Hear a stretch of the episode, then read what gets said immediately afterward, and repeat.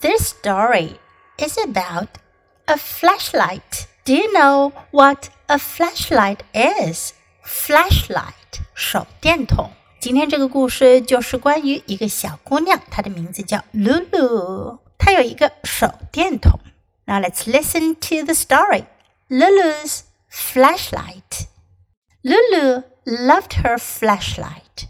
She loved its cozy glow on chilly winter mornings when the sun rose so slow.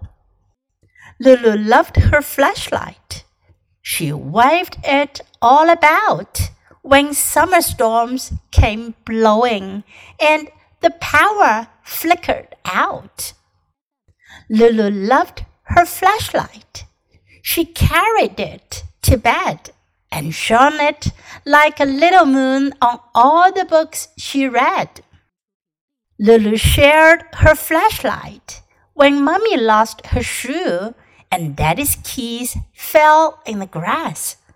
They loved her flashlight too. 这故事讲的是露露的手电筒。露露 loved her flashlight. Love 喜爱。 She loved its cozy glow on chilly winter mornings when the sun rose so slow. This sentence is very long. 这个句子呢有点长，我们来看看它讲的是什么呢？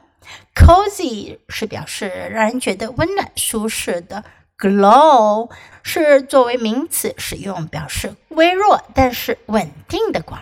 Chilly 指的是寒冷的。 Chilly winter mornings，寒冷的冬日早晨。When the sun rose so slow，rose 表示太阳升起来，rose 是 rise 的过去式，rose 升起来，so slow。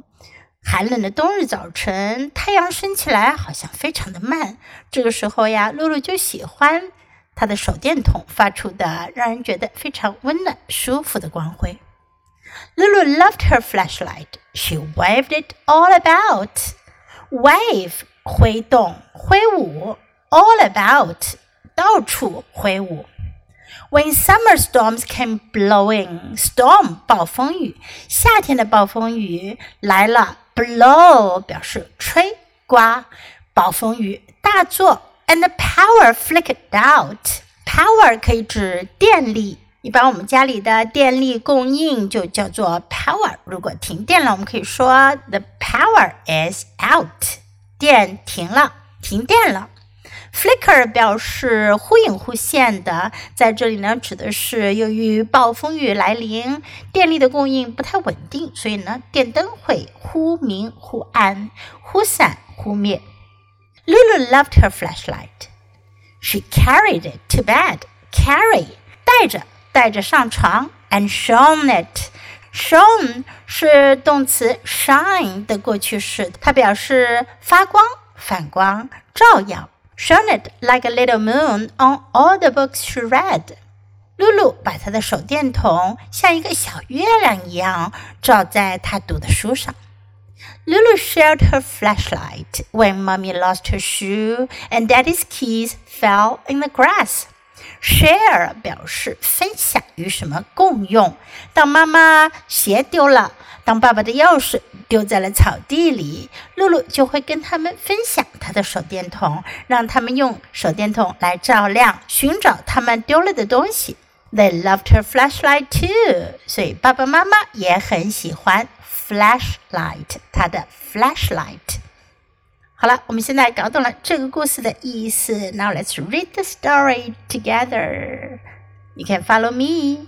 Lulu's flashlight. Lulu loved her flashlight. She loved its cozy glow on chilly winter mornings when the sun rose so slow. Lulu loved her flashlight. She waved it all about when summer storms came blowing and the power flicked out. Lulu loved her flashlight. She carried it to bed and shone it like a little moon on all the books she read. Lulu shared her flashlight when Mummy lost her shoe and Daddy's keys fell in the grass. They loved her flashlight too. 如果你也有一个你喜欢的东西，你可以试着像这个故事讲的那样描述一下你喜欢的东西。 do you like today's story？你们喜欢今天的故事吗？如果喜欢的话，别忘了给 Jess 老师点赞哟。你可以在 YOU 英语公众号找到今天的故事的英文和中文译文。Thanks for listening. Until next time. Goodbye.